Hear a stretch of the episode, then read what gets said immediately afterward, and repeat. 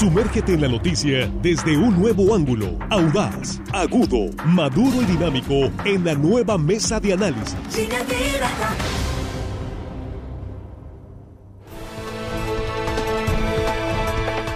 Estamos de regreso, estamos aquí en la mesa de análisis este lunes 24 eh, de octubre, primera emisión de línea directa.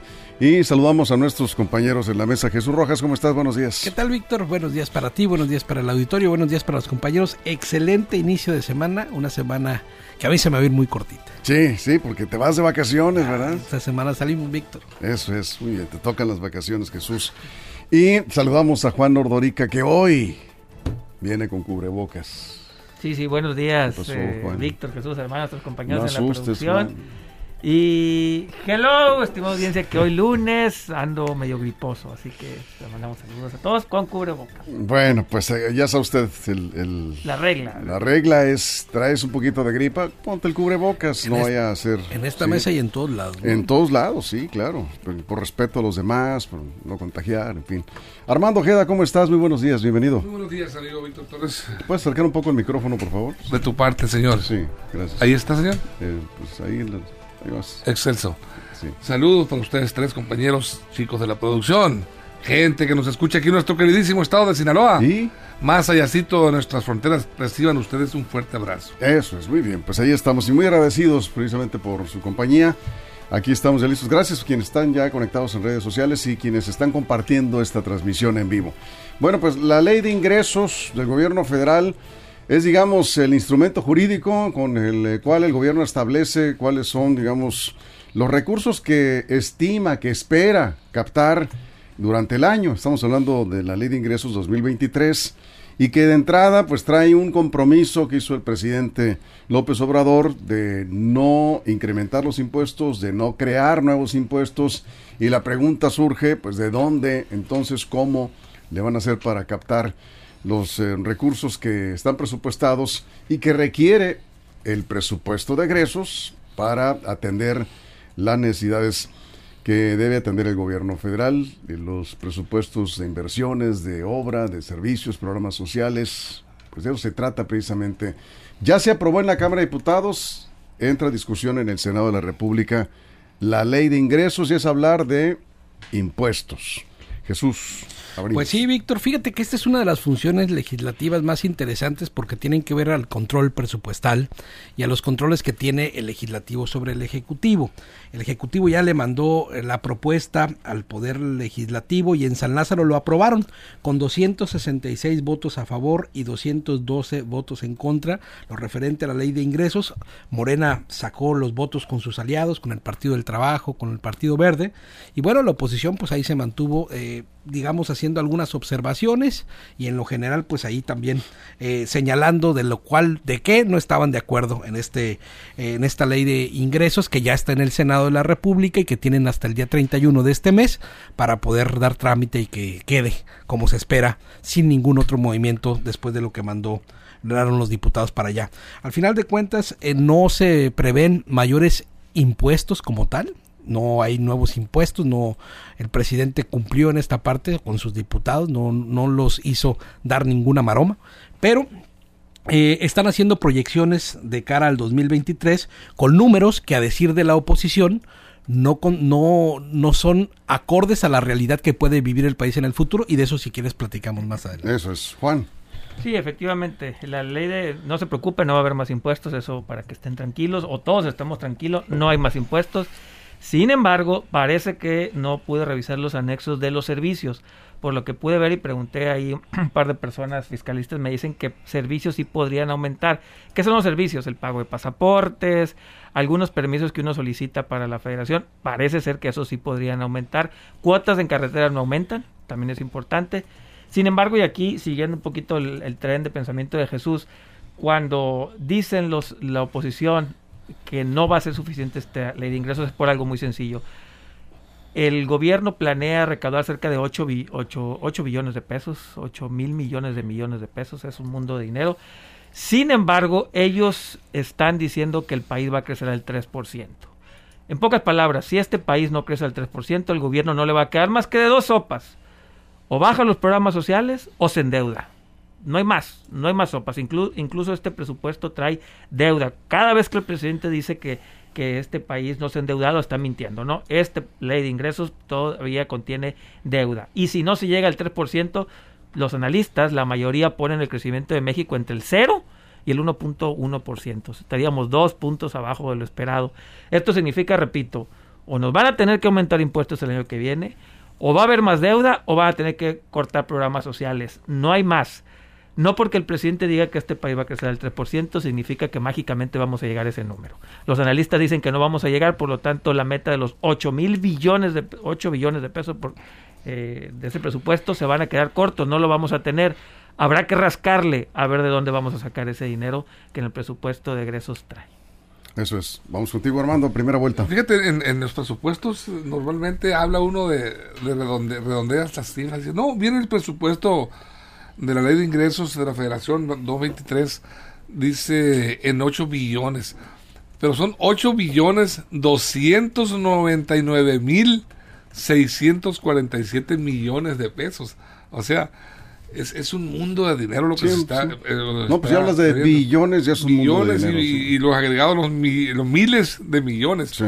E, este presupuesto está dos, dos eh, mil billones más alto, más elevado que el 2022, que el anterior.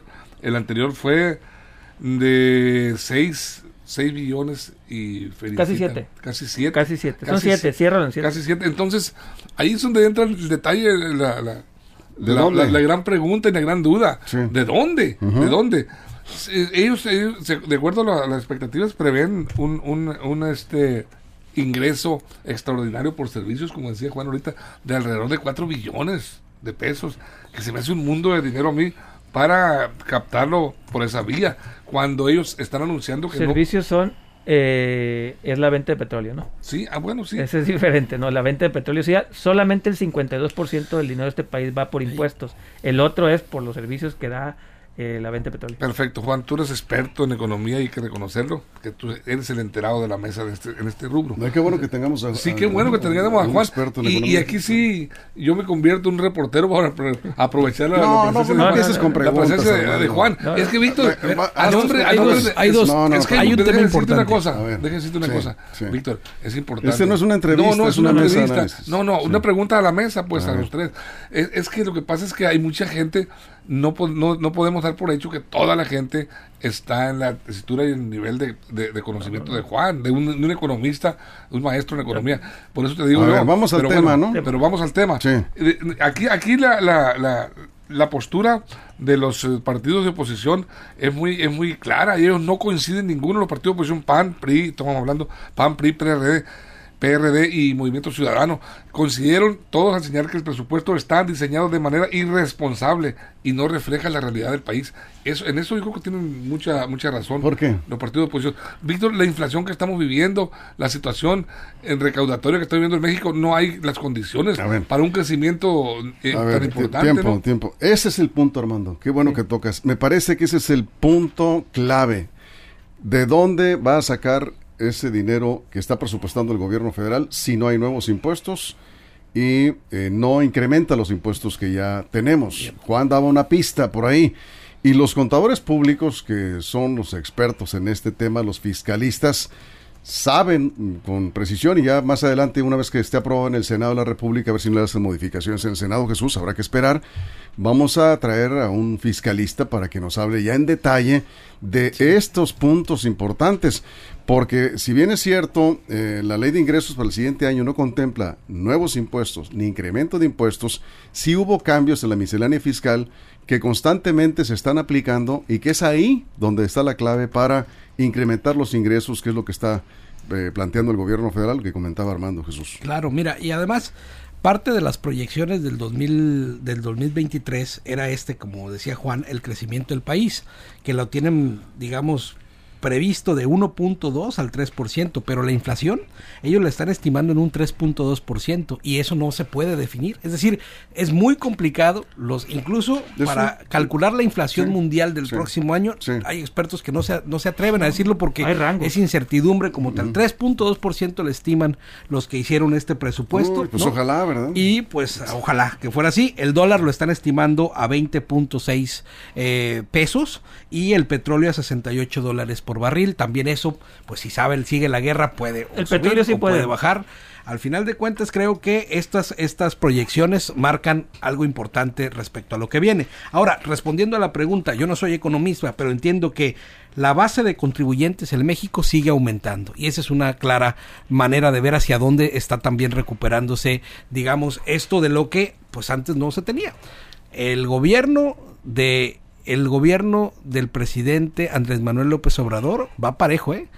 Todo mundo se tiene que registrar y se tiene que dar de alta y están yendo por ellos hasta los campos agrícolas y no es no es broma para que se registren en alguna manera de modalidad de pago de impuestos.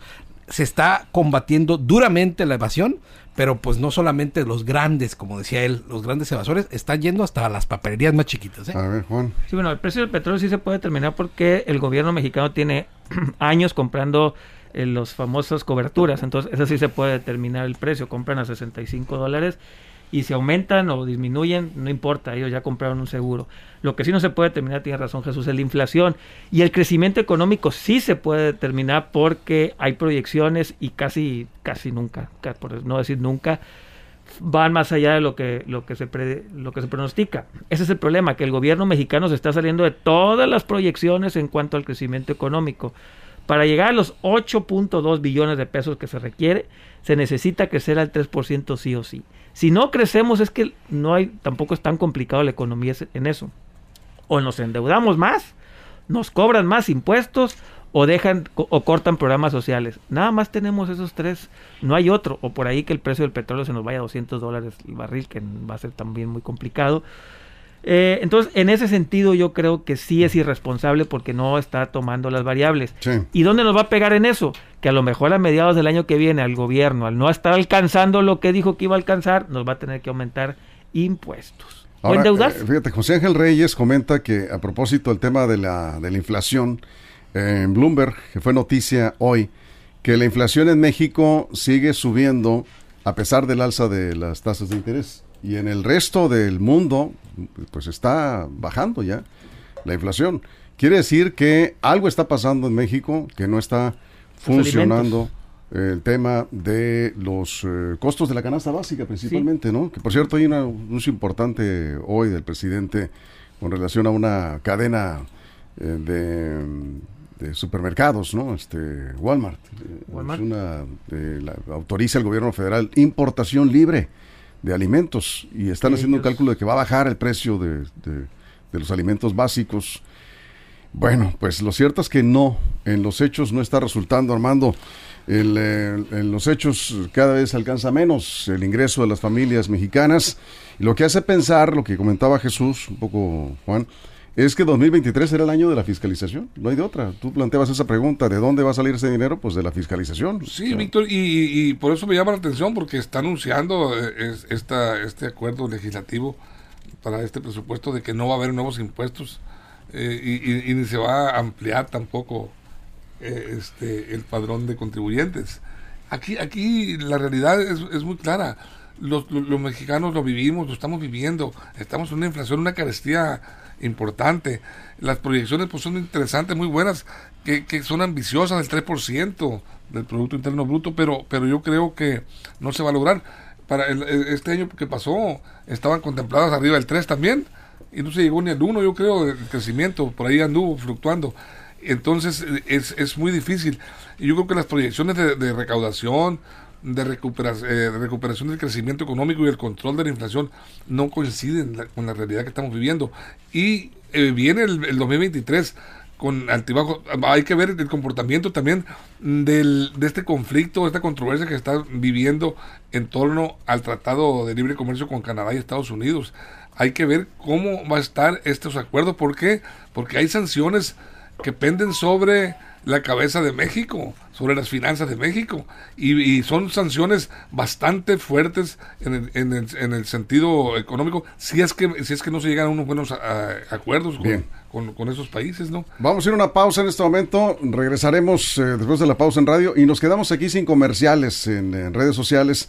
Estamos hablando de la ley de ingresos del gobierno federal 2023 sin impuestos, sin nuevos impuestos, sin incremento de los impuestos, ¿cómo va a eh, lograr el gobierno federal esos ingresos que está planteando 8.5 billones de pesos. Y en ese terreno de la economía, pues tenemos que hablar también del presupuesto de ingresos que viene después de que en el Senado se apruebe la ley de ingresos. Aquí algunos eh, contadores, eh, así, eh, digamos, de bote pronto, ya están opinando que, y coinciden, que será el año de la fiscalización. Ya lo comentábamos. Volveremos, nos quedamos sin comerciales en redes sociales. Estamos en la mesa de análisis de línea directa 841. Regresamos. Información confiable, segura y profesional. Línea directa. Información de verdad. Con Víctor Toro.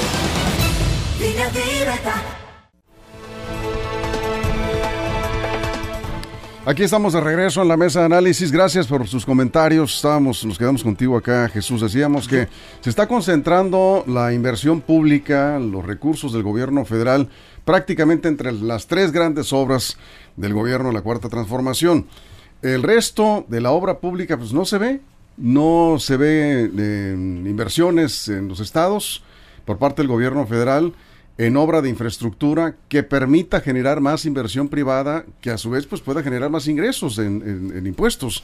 Y esto pues eh, no, no lleva a buen camino. Es decir, ¿qué va a hacer el gobierno para cumplir con el presupuesto de egresos 2023 que no se conoce, pero pues preparándose para el 2024 queremos pensar que van a fortalecer los programas sociales, ¿de dónde van a sacar ese dinero?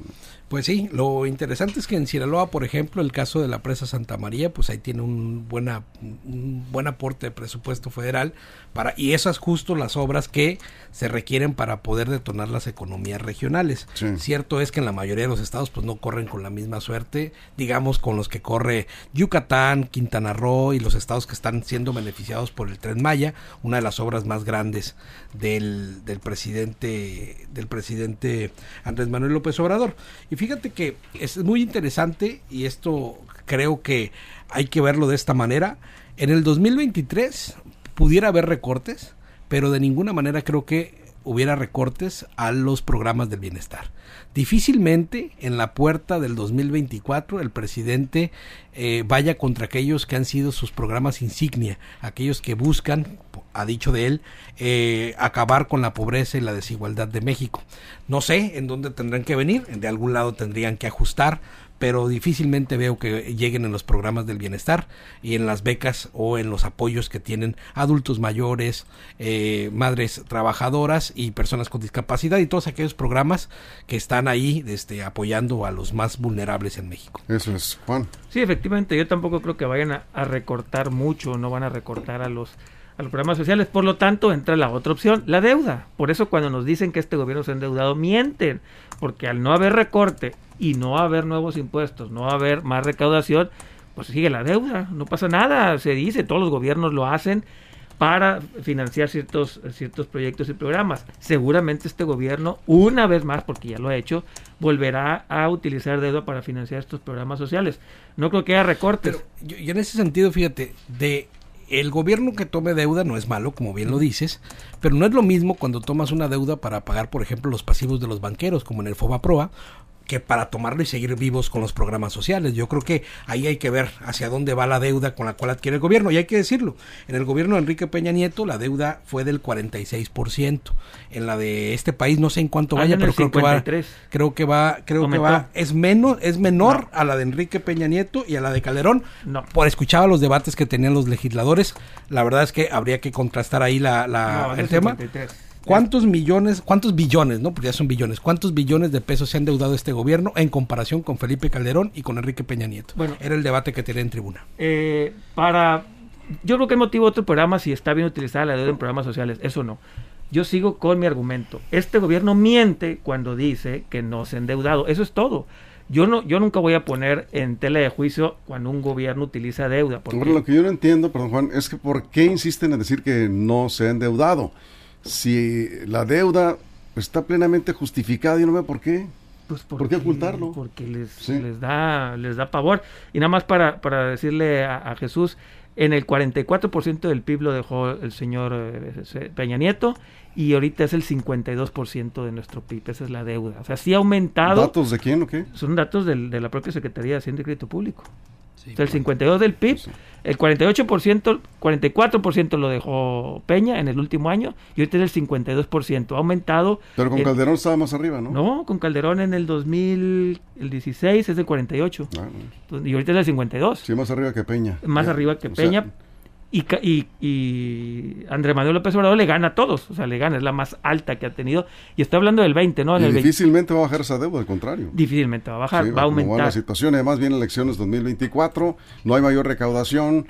Eh, bueno, este, mi argumento es muy sencillo. yo, no, yo puedo decir, es más, incluso puedo decir que la deuda de México es muy manejable, tiene espacio para endeudarse más.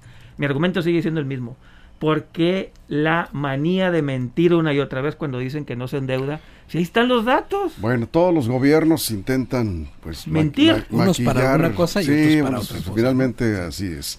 Aquí el asunto está muy claro, si eh, ha crecido la deuda, tiene margen el gobierno mexicano, sí lo tiene, depende de qué manejo vaya a darle a los recursos que solicite, si son recursos para programas sociales, si no son recursos que incentiven la inversión para generar eh, pues más recaudación, pues ahí está el problema, o sea, ¿para qué te vas a endeudar? Esa es la gran pregunta, no por qué, sino para qué te vas a endeudar.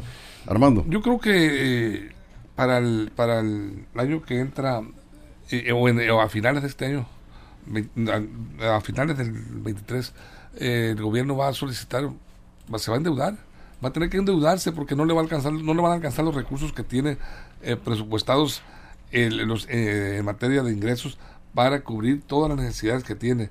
¿Por qué? Lo que ocurre en el 2023 va a repercutir favorable o negativamente en el proceso electoral del 24. Y el presidente López Obrador, sin duda alguna, que no va a querer sacrificar su proyecto político. Aquí, aquí va a traer repercusiones políticas. No va a sacrificar, por supuesto, su capital político castigando los programas sociales emblemáticos que son lo que le están dando el poder político, la aceptación en México. Y, y de qué manera va a mantenerlos o endeudando o este eh, ampliando la carga fiscal a los contribuyentes mexicanos. No hay otra salida y habría que ver hacia dónde va a apuntar esa decisión del gobierno federal.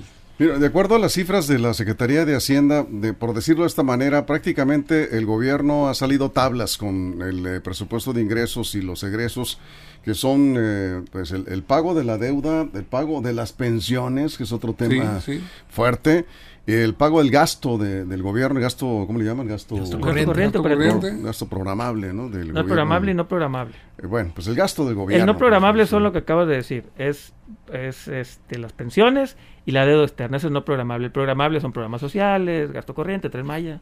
los ingresos del gobierno federal han estado arribita de 6 billones de pesos. Está presupuestando, yo me equivoqué, dije 8.5, no, 8.3 números cerrados. Billones, ¿no? Con B de... Bueno, billones de pesos. Si no se dan los ingresos, entonces la pregunta, insisto, ¿de dónde va a sacar el gobierno para completar el gasto? Le van a faltar pues nada menos que dos y en esta billones. Y en esta misma aprobación, se, en este mismo paquete se aprobó un billón de deuda, ¿no?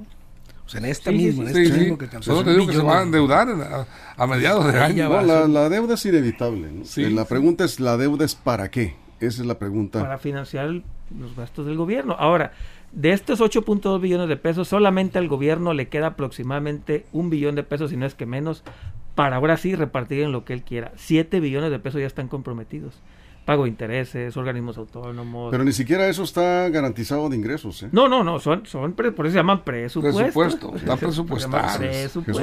Sí, la verdad es que este debate justo es el que los ponía a decirse hasta ratas. En el, yo estaba viendo el, el, video, del debate entre los legisladores que aprobaron y los que estaban en contra de esta ley de ingresos de este año. Siempre pues es como interesante ver los argumentos, pero como sabemos en la Cámara de Diputados no nomás hay argumentos, también estuvo hasta mentadas otra vez de nuevo, ¿no? Sacaron por ahí unas ratitas, unos pancartas.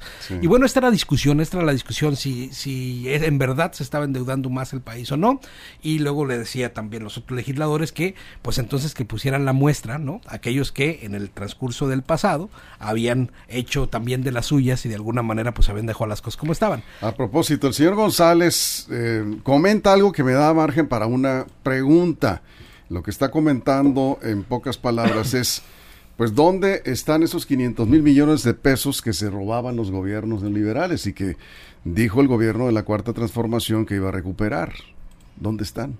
Pues en el programa social. Al año, ¿no? Dice el presidente. 500 mil millones de pesos que se robaban los gobiernos neoliberales por corrupción. cada año por corrupción o pagando o el pagando el costo de la cancelación del aeropuerto hoy que ya no hay corrupción como había que sigue habiendo el propio presidente lo reconoce sí hay corrupción lo reconoció el presidente López Obrador pero no como antes sí, hay pero, no tanto ya no hay. sí no tanto como en el pasado pues la pregunta es ¿Dónde? Lo que no ha quedado claro es el gobierno no ha explicado dónde está invirtiendo esos 500 mil millones de pesos que cada año se robaban. Tampoco nos dijeron de dónde se lo robaban, ¿eh? Tampoco nos dijeron. de dónde se lo robaban. Pero vamos dando por cierto, sí, que se robaban 500 mil millones de pesos al año los gobiernos neoliberales, los gobiernos anteriores. Entonces, ¿dónde se está invirtiendo ese dinero? ¿O se está considerando en una bolsa para programas sociales? No nos han dicho con, claridad, eh, Armando. Pues no, no nos han dicho, yo creo que no nos van a decir, Víctor, porque eh, va a estar muy difícil apenas que aparezca ahí en, con los mm. El dato ese, esos que tienen la, información eh, privilegiada recogida en los archivos. Pero bueno, aquí la realidad de las cosas yo creo que eh, estamos ante una situación difícil y la verdad que es de preocuparse este, eh, observar un presupuesto abultado que, que va acorde a las necesidades del país pero no va acorde a las condiciones que se están viviendo actualmente, que estamos viendo, de condiciones de inflación, de carestía de la vida, de inseguridad. Hay muchos, hay muchas eh, situaciones que están impactando en la vida social y económica del país. Y bueno, habría que ver si se va a seguir, si se piensa eh, aplicar la, la, la fórmula del vampiro, o sea, extraerle la sangre al pueblo de por sí maltrecho económicamente para este, cubrir las expectativas de este presupuesto. No, ya el gobierno dijo que no habrá más impuestos, no, ese no, habrá incremento pero pues, de, impuestos. Eh, cerrando, eh, yo creo que eh, sí tendrá que revisar los programas sociales del gobierno federal. Inevitablemente tendría que hacer algunos ajustes o recortes en ciertos programas sociales que son 100% clientelares, que pues no, no se justifican al 100%, programas que han fallado, que se sigue tirando mucho dinero eh, no precisamente para gente que realmente lo necesita. Y ya sabemos de qué Mira, no, y por ejemplo, estamos hablando, ¿no? No, y además, por ejemplo, el Sembrando Vida, donde es muy importante sembrar, por supuesto que sí, pero la cosa es que se están muriendo más de 8 de cada 10 arbolitos de los que se plantan.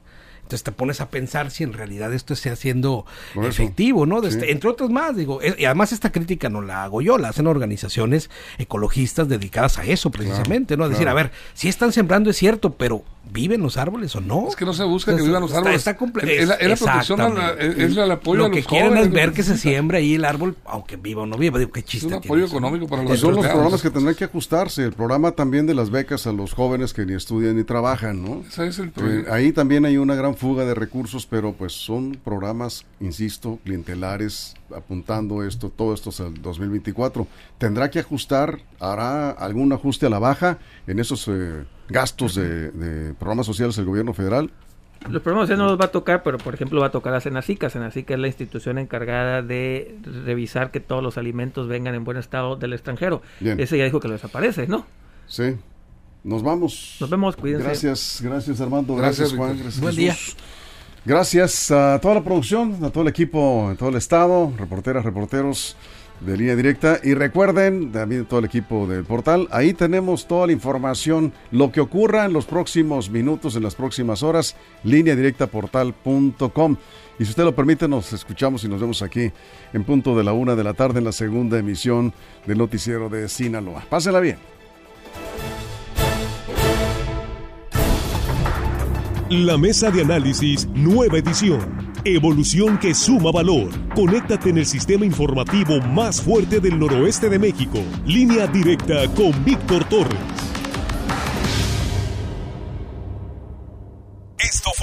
Línea directa. Información de verdad con Víctor Torres. Información confiable con fuentes verificadas y seguras. Línea directa. Información de verdad con Víctor Torres. Esta es una producción de RSN, el grupo de comunicación más fuerte de Sinaloa.